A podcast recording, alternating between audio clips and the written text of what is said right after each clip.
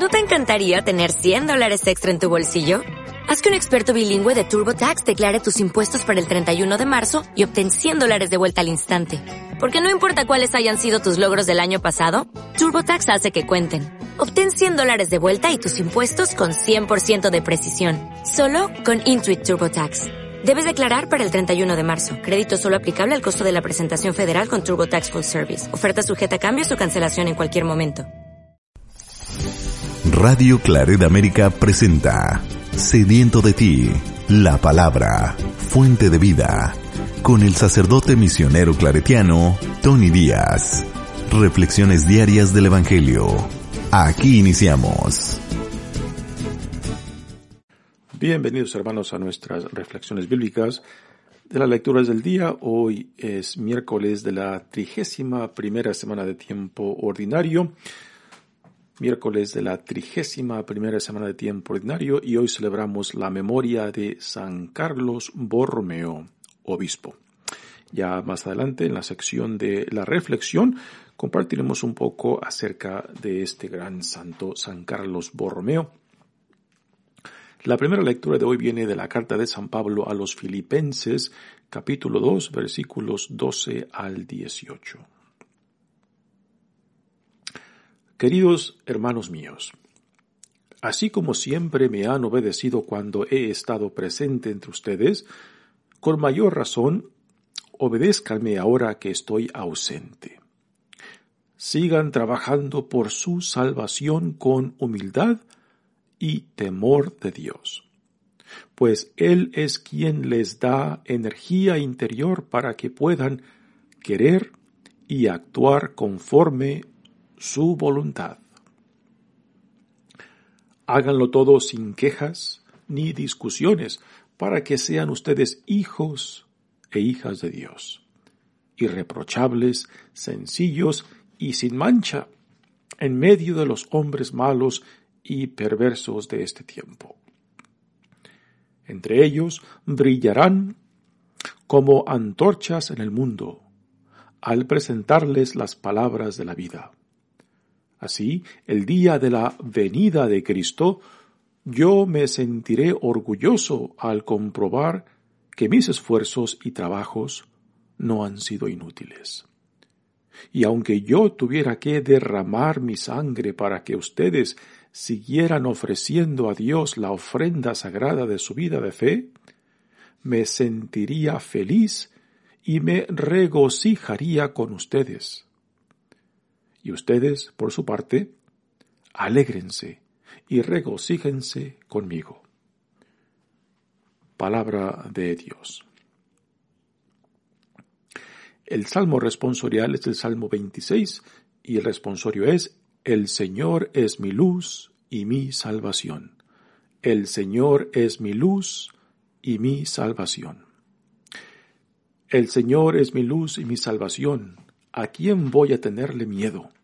El Señor es la defensa de mi vida. ¿Quién podrá hacerme temblar? Lo único que pido, lo único que busco es vivir en la casa del Señor toda mi vida, para disfrutar las bondades del Señor y estar continuamente en su presencia. La bondad del Señor espero ver en esta misma vida. Ármate de valor y fortaleza, y en el Señor confía. El Señor es mi luz y mi salvación. El Evangelio de hoy viene de Lucas capítulo 14 versículos 25 al 33. En aquel tiempo caminaba con Jesús una gran muchedumbre y él, volviéndose a sus discípulos, les dijo, Si alguno quiere seguirme y no me prefiere a su padre, y a su madre, y a su esposa, y a sus hijos, a sus hermanos, y a sus hermanas, más aún que a sí mismo, no puede ser mi discípulo. Y el que no carga su cruz y me sigue, no puede ser mi discípulo. Porque ¿quién de ustedes, si quiere construir una torre, no se pone primero a calcular el costo para ver si tiene con qué terminarla. No sea que después de haber echado los cimientos no pueda acabarla y todos los que se enteren comiencen a burlarse de él diciendo, Este hombre comenzó a construir y no pudo terminar. ¿O qué rey que va a combatir a otro rey no se pone primero a considerar si será capaz de salir con diez mil soldados al encuentro del que viene contra él con veinte mil? Porque si no, cuando el otro esté aún lejos, le enviará una embajada para ponerle las condiciones de paz. Así pues, cualquiera de ustedes que no renuncie a todos sus bienes, no puede ser mi discípulo. Palabra del Señor. Como les dije al principio, hoy celebramos la memoria de San Carlos Borromeo, obispo. San Carlos Borromeo nació en el año 1538 en el norte de Italia. Por parte de, de su madre, eh, San Carlos Borromeo está conectado a la familia muy famosa e influenciante en Italia, la familia de Medici. Y a tal era la influencia de esta familia que cuando Carlos Borromeo pues fue ah, introducido a, la orden clerical, pues ya a su tierna edad de unos 20 años ya ah, venía recibiendo mucho de los honores y títulos y beneficios que la familia por aquel entonces recibía por ser una familia de mucha influencia y también por estar conectada a la, esta familia influenciante de Medicis, que eh, tenían un poder inmenso tanto dentro de la iglesia como políticamente y económicamente. ¿no? A la edad de 22 años ah, fue, fue ah, nombrado cardenal siendo aún todavía, no estando todavía ordenado sacerdote. Esto es muy interesante porque no se requiere ser, estar ordenado sacerdote para ser un cardenal. cuando él tenía 20 años, su tío Ángelo de, de, Medici fue elegido papa, el papa Pío IV. Y pues eh, teniendo como papa a su tío, pues muy pronto Carlos Borromeo empezó a recibir una serie de nombramientos y títulos y honores dentro de la iglesia, tal punto de que prácticamente era el que regía las, el territorio ah, papal dentro de Italia. Después fue nombrado también arzobispo de Milán, pero como tenía que estar tanto tiempo en Roma, pues tenía su responsabilidad en Milán, pues, descuidada. No fue hasta después de que muere su tío, el Papa Pío IV, que pide permiso al Papa que reemplaza a su tío para que lo deje regresar a Milán y así pueda él entregarse a la responsabilidad de guiar y pastorear la arquidiócesis de Milán. Carlos Borromeo, San Carlos Borromeo se distinguió por tener un corazón muy noble, a pesar de que venía de riqueza, de grandes privilegios, él buscó vivir una vida muy sencilla. Cuando regresa a Milán, prácticamente vive una vida de monje, una vida muy sencilla, muy pobre, y aún el, el, el salario que recibe prácticamente todo lo distribuye a los más necesitados. Y lo que deja la posteridad, particularmente en Milán, fue ah, la reforma de los clérigos y la formación clerical de los sacerdotes, lo cual después tuvo gran influencia en el resto, no solamente de Italia, sino también de Europa. Ah, también eh, promovió Ah, el catecismo de la iglesia ah, para así fuera que fuera fuera transmitido mucho mejor. Y como Carlos Borromeo vivió durante la Reforma Protestante, pues también tuvo una gran, un gran papel ah, que, que, que vivió en cuestión de buscar la reforma interna de la Iglesia Católica de aquel entonces que tanto, tanto lo necesitaba. A la par con San Ignacio de Loyola, fundador de los jesuitas, y también eh, este otro ah, de Neri, fueron instrumentos muy importantes de la reforma interna de la Iglesia en el siglo XVI. Así que a la posteridad deja, deja este, esta gran preocupación por, por la reforma y la formación uh, de los, de los sacerdotes dentro de su, de, su, diócesis, que después fue copiada eh, por otras diócesis tanto de Italia como de Europa.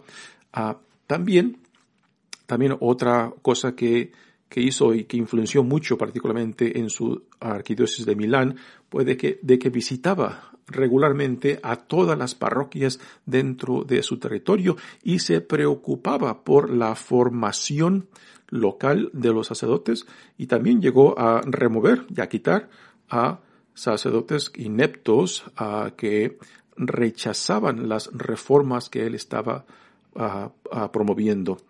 Eh, era un, un, hombre incansable y quizás por eso a la edad de 46 años muere, muere muy joven. pero no sin, antes haber dejado un legado impresionante tanto en su diócesis de Milán, en la cual se entregó en cuerpo y alma para reformarla, que después tuvo gran influencia en el resto de Italia. Así que hoy le damos gracias a Dios por este gran hombre, San Carlos Borromeo, obispo.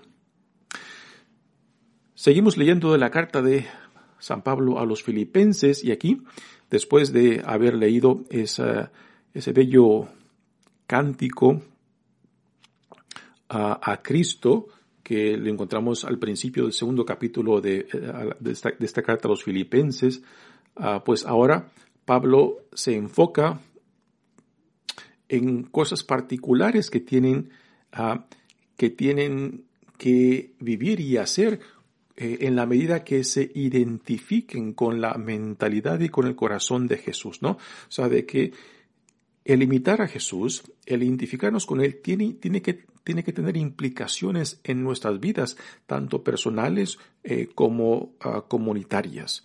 Ah, así que aquí Pablo ahora se dedica, y se enfoca en las implicaciones de lo que significa ah, tener la mente de Cristo. Dice, queridos hermanos, así como siempre me han obedecido cuando he estado presente entre ustedes, con mayor razón obedézcame ahora que estoy ausente. Recordemos que ah, Pablo junto con Timoteo fueron los que fundaron esta comunidad ah, cristiana en Filipos. Ahí quizás por eso Pablo eh, escribe esta carta con, gran cariño hacia ellos. Y aquí les recuerda que cuando estaba con ellos, pues eh, los hermanos y hermanas, los, como, o como Pablo los llaman, los santos, eh, pues respondieron muy bien a la enseñanza tanto de Pablo como de Timoteo. Y que ahora que él se encuentra lejos de ellos y en prisión, pues ahora con más, ah, con más ah, entrega, continúen obedeciendo y siguiendo las enseñanzas que Él les compartió. Dice, sigan trabajando por su salvación con humildad y temor de Dios. Aquí este, este verso es muy importante porque eh, fácilmente se puede malinterpretar. Cuando Pablo dice sigan trabajando por su salvación con humildad y temor, no, no quiere decir de que la salvación la conseguimos por medio de nuestras obras o esfuerzos. No quiere decir eso. Eh, para poder entender el significado hay que leer la, leer la parte que sigue a este, a este verso cuando dice, pues Él es quien les da energía interior para que puedan querer y actuar conforme a su voluntad. Repito, pues Él es quien les da energía interior para que puedan querer y actuar conforme a su voluntad. Así que cuando Pablo dice trabajen, trabajen por su salvación, quiere decir que continúen con la actitud de, de estar disponibles a la influencia de Dios para que la gracia de Dios, para que el Espíritu de Dios, para que el amor de Dios continúe el proceso y el proyecto de salvación en ellos. Es Dios quien hace posible la salvación, es Dios quien hace posible uh, aún el amor en nosotros, aún el deseo de ser mejores hombres, mejores mujeres, mejores personas, ¿no?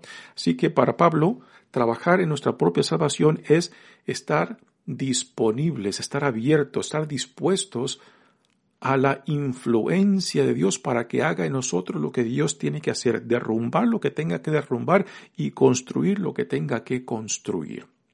Repito, no son nuestras obras, no son a nuestro esfuerzo lo que hace posible nuestra salvación. Es la fe en Cristo, es la gracia de Dios, es el Espíritu de Dios lo que hace posible esto. Y esto, con esto, con esto no queremos minimizar las obras o el esfuerzo. Las obras y esfuerzo van mano a mano con la fe de Cristo. Las obras y el esfuerzo, pues, es la manifestación de que nosotros nos hemos identificado con el reino de Dios, de que lo hacemos nuestro por la gracia de Dios, ah, de que eh, la gracia de Dios ha venido a nosotros para salvarnos a nosotros mismos, ¿no? Y nuestras obras y nuestros esfuerzos entonces reflejan, manifiestan esa iniciativa de Dios en nosotros y por medio de nosotros. Sin obras, sin esfuerzo, pues entonces este, la fe en Cristo se queda, se queda en el aire, no toca de pies a tierra, ¿no? Así que esto tiene que quedar bien claro porque yo creo que a veces eh, pensamos de que el reino de Dios, la salvación, el cielo nos las ganamos con nuestras obras, con nuestro esfuerzo. Y, esto contradice totalmente el mensaje de Cristo y el mensaje que aquí Pablo también está comunicando como buen intérprete del Evangelio de Cristo. Dice, háganlo todo sin quejas ni discusiones para que sean ustedes hijos de Dios. ¿Por qué les dice esto Pablo? Quizás, quizás algunos están quejando de que, de las exigencias, de las dificultades de vivir bajo, bajo el Evangelio, bajo el reino de Dios, ¿no? y esto no, no nos ha de sorprender cuando nos identificamos con el reino de Dios, cuando adoptamos los valores del reino para con nosotros, pues va a crear va a crear ciertas fricción no solamente en nuestras vidas, sino también en, el ambiente en el cual nos movemos o pertenecemos, porque no todos van a aceptar plenamente este nuestro punto de vista o nuestra orientación según el reino, o aún nosotros mismos también, se nos va a ser difícil, se nos va a ser difícil despegarnos o despojarnos de todo aquello que nos separa tanto de Dios como del reino y también lo que me separa del prójimo, ¿no? Así que es un proceso de continuo de identificarnos con Cristo mismo, de identificarnos con la visión del reino para que podamos llegar algún, algún día, como Pablo lo dice en la carta a los romanos, de decir, ya no soy yo quien vive en mí, sino Cristo quien vive en mí. Y este será, tiene que ser el anhelo de todos nosotros que ah, somos movidos por la fe en Cristo, por el Espíritu de, Dios en Cristo y que nos lleve a, a, identificarnos plenamente con el reino de Dios ya inaugurado en Jesucristo. Dice, entre ellos brillarán como antorchas en el mundo al presentarles las palabras de la vida.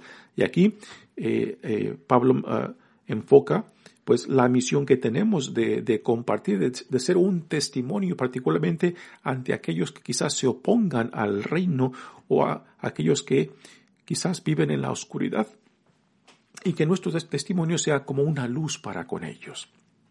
Así el día de la venida de Cristo, aquí esta venida de Cristo, Pablo se refiere a la segunda venida. Después de la ascensión, ah, Cristo promete que regresará para asumir su poder total sobre el reino de Dios. Y yo me sentiré orgulloso al comprobar que mis esfuerzos y trabajos no han sido inútiles. Y aunque yo tuviera que derramar mi sangre para que ustedes siguieran ofreciendo aquí, eh, Pablo no solamente está tomando el lenguaje de los rituales de, de ofrendas de animales donde se derramaba la sangre sobre el altar, es, eh, es, es también el lenguaje que eh, Jesús utiliza para consigo mismo ah, cuando habla acerca de su pasión, muerte y resurrección. Es el lenguaje ritual de las ofrendas de animales que se ofrecían en el antiguo templo de Jerusalén. Y continúa Pablo diciendo, me sentiría feliz y me regocijaría con todos ustedes, y ustedes, por su parte, alégrense y regocíjense conmigo. Muy bien, pasemos ahora al Evangelio de hoy. Seguimos leyendo del Evangelio de Lucas. Y aquí Pablo, digo, Jesús se dirige explícitamente a, a la muchedumbre que lo sigue, porque Jesús está, tiene bien claro de que aunque sea mucha la gente que lo sigue, él se da cuenta, sabe que son pocos aquellos que eh, desean o aún quizás están capacitados para comprometerse a seguirlo. Y aquí Jesús les da unas palabras fuertes que de seguro no solamente sacudió a muchos de que estaban en esta audiencia, sino también aún hoy en día estas palabras ah, fuertes de Jesús tienen la capacidad de retarnos y sacudirnos porque nos cuestionan, en, particularmente en torno a nuestras prioridades que si tenemos algo o alguien por encima de Dios, entonces no somos dignos de llamarnos discípulos de Jesús. Dice Jesús, en aquel tiempo caminaba con, con Jesús una gran muchedumbre y él, volviéndose a sus discípulos, les dijo, si alguno quiere seguirme y no me prefiere a su padre, en otras traducciones dicen, dicen lo siguiente, si alguno quiere seguirme y no odia a su padre y a su madre, a su esposa y a sus hijos, a sus hermanos y a sus hermanas, más aún a sí mismo, no puede ser mi discípulo. Son palabras fuertes cuando Jesús dice, si no odia a su padre, a su madre, a su esposa, a sus hijos, ¿no? Y, lo cual lo cual también para la audiencia, particularmente en el tiempo de Jesús, donde la sociedad estaba fundada sobre, sobre la, la familia. Uh, y no simplemente la familia nuclear de padre, de padre, madre e hijos, sino también la familia uh, que se extiende más allá de la familia nuclear, donde se forman los clanes, donde se forma la familia en tipo, uh, pues, eh, de comunidad, unidos por la sangre, unidos uh, por la historia familiar, ¿no? Uh, y aquí Jesús cuando dice, si tú no odias a tu padre y a tu madre, pues también esa palabra es, es fuerte, ¿no? Y, y nos metemos en problemas y tomamos estas palabras de Jesús uh, literalmente. Em, porque tenemos que tomar en consideración que la totalidad de los evangelios nos hablan acerca del amor, de la compasión, de la misericordia. así que esto, estas palabras de Jesús de si no odias a tu padre y a tu madre, se tienen que entender en relación a la totalidad del Evangelio y por eso no podemos tomarlas literalmente, porque a última lo que Jesús nos quiere decir lo siguiente, si tú tienes a alguien o a algo por encima de Dios. Y aunque ese alguien pueda ser tu padre, tu madre, tu esposo, tus hijos, entonces tú no eres digno de ser mi discípulo. Y son palabras fuertes, considerando de que, pues, todos nacimos dentro de una familia y, don, y las primeras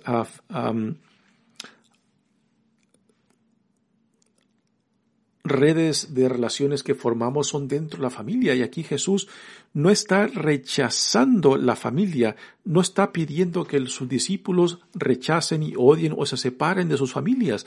Lo que Jesús quiere decir es que reorientemos nuestras prioridades. Y en realidad Jesús tiene mucho, mucha razón. Porque aunque nosotros tengamos nuestras primeras relaciones de, de amor, de confianza dentro de la familia, muchas veces lo que nos une eh, este, es la sangre.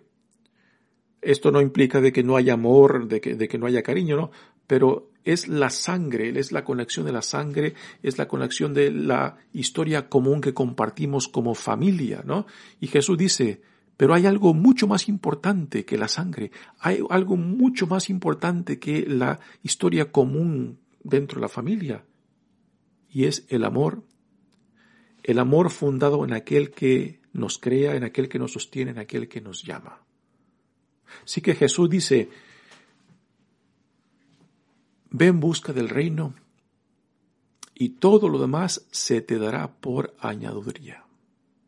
Porque cuando uno por gracia de Dios se topa con el reino, cuando uno por gracia de Dios se encuentra amado, sanado, reconciliado, aceptado por Dios, entonces Dios, Dios hace posible en nosotros que nazca este deseo, esta capacidad, no solamente de amar a Dios con ese mismo amor que Él nos da, sino también de amar al prójimo con ese mismo amor.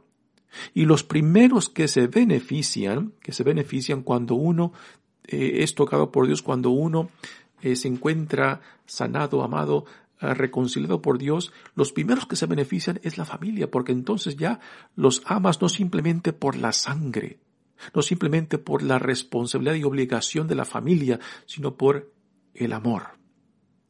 Y esto es una capacidad de amar mucho más allá de la sangre. Y esto es lo que Jesús le está exigiendo a sus discípulos, que no pueda haber nada, nada ni nadie por encima de la prioridad de Dios. Quizás uno puede preguntarse cuántos que escucharon, escucharon estas exigencias del discipulado empezaron a marcharse. Y aún hoy en día, ¿cuántos de nosotros escuchamos esas palabras y simplemente nos hacemos el sordo y no aceptamos el reto de que tengamos a Dios y el reino como prioridad y que es la experiencia del reino, la experiencia del amor de Dios, la, experiencia de la, de la misericordia ah, y perdón de Dios, lo que hace posible que nosotros también extengamos estos lazos de hermandad y amor hacia otros, porque nos encontramos amados, porque nos encontramos reconciliados, porque nos encontramos sanados por la pura gracia e iniciativa de Dios. Y esto es lo que Jesús, lo que Jesús le pide a sus discípulos, porque es precisamente lo que Jesús mismo ha hecho. Cuando a Jesús vienen y le, y le dicen que su familia está afuera preguntando por él, Jesús dice, ¿y quién es mi familia? ¿Quién es mi madre? ¿Quiénes son mis hermanos? son aquellos que escuchan la palabra de Dios y la ponen en práctica. Son aquellos que hacen la voluntad de Dios Padre. Y es precisamente lo que Jesús vive, lo que, lo que Jesús modela. Así que Jesús no le está exigiendo a sus discípulos nada que él mismo no está dispuesto a hacer. O sea, de poner a Dios por encima de todo. Continúa después Jesús hablando y ya después pone dos ejemplos para desempacar estas palabras fuertes que les acaba de decir a la multitud y particularmente a los discípulos, diciendo, porque ¿quién de ustedes, si quieren construir una torre, no se pone primero a calcular el costo para ver si tiene con qué terminarla? No sea que después de haber echado los cimientos, no pueda acabarla y todos los que se enteren comiencen a burlarse de él, diciendo, este hombre comenzó a construir y no pudo terminar. Así que Jesús le dice a sus discípulos, sepan lo que se meten y entren con los ojos abiertos. El reino les exigirá. Y, esto es muy particular de Lucas. eh, el Jesús de Lucas es un Jesús a la misma vez exageradamente radical y exigente. Y también es el Jesús más tierno y compasivo que tenemos. Es en el Evangelio de Lucas que tenemos, por ejemplo, la parábola del Hijo Pródigo que no se encuentra en los otros tres Evangelios. Es también en Jesús que tenemos la parábola del buen samaritano. Expresiones de Dios tan tiernas y compasivas que no le encontramos de la misma manera en los otros tres evangelios, ¿no?